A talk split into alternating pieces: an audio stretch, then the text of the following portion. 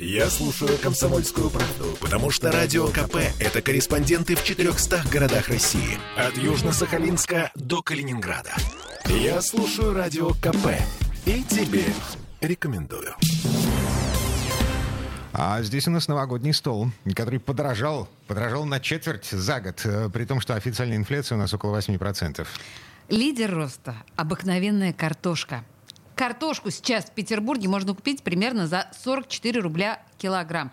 Только за октябрь, по данным Петростата, она прибавила в цене 17%. Ну, добавляем к этому морепродукты, мясо птицы, овощи, другие овощи отличные от картошки, фрукты, конфеты. Получаем примерно 10-11 тысяч рублей за новогодний стол без алкоголя. И вишенка на торте – красная икра. Сейчас она стоит рекордные 5 тысяч рублей за килограмм. Никогда раньше она не стоила таких бешеных денег.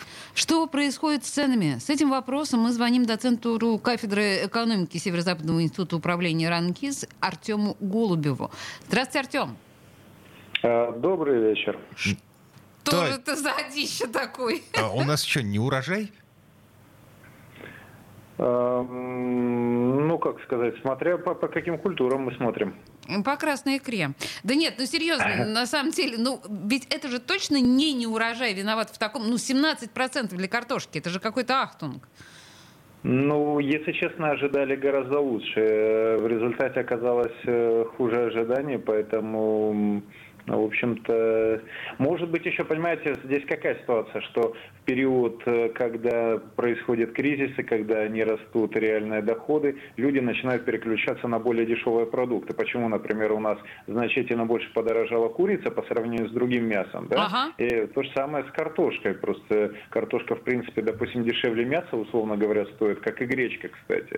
Да, и поэтому они дорожают. А, может быть, и несколько еще вырос спрос, помимо того, что еще и урожайность оказалась хуже прошлого года. Так, этот принцип понятен. То есть дорожает то, что было угу. дешевле всего. А еще перед Новым годом, на ваш взгляд, цены подрастут? Может быть, закупаться стоит сейчас вот прям впрок? впрок? Ну, как мне кажется, закупаться в принципе имеет смысл периодически, с определенной периодичностью, особенно если ожидается повышенное потребление. Ну, как правило, новогодние праздники действительно больше потребляем, меньше, наверное, ходим там в магазины. Поэтому под это имеет смысл, конечно, закупаться. Но я не думаю, что какой-то чрезмерный чрезмерно повышенный спрос приведет к э, резкому взлету цен, учитывая, что и так в предыдущие 11 месяцев вполне достаточно цены выросли на очень многие продукты.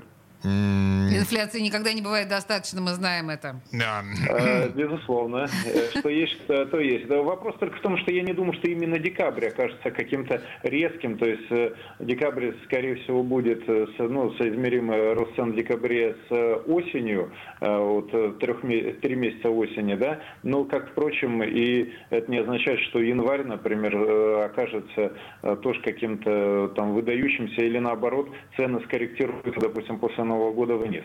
Я думаю, что по, по мере роста инфляции мы и так будем наблюдать Э, рост, только надо помнить, что продуктовая инфляция всегда выше средней инфляции, да, раза в три, наверное. Поэтому, условно говоря, там, э, если у нас сейчас годовая инфляция составляет 8%, да, то инфляция продуктовая в среднем около 20%. Но если 20 мы раскидаем на 12 месяцев, Артем получается... вынужден, к сожалению, прерваться. Артем Голубев, доцент кафедры экономики РАНХИКС был у нас на связи.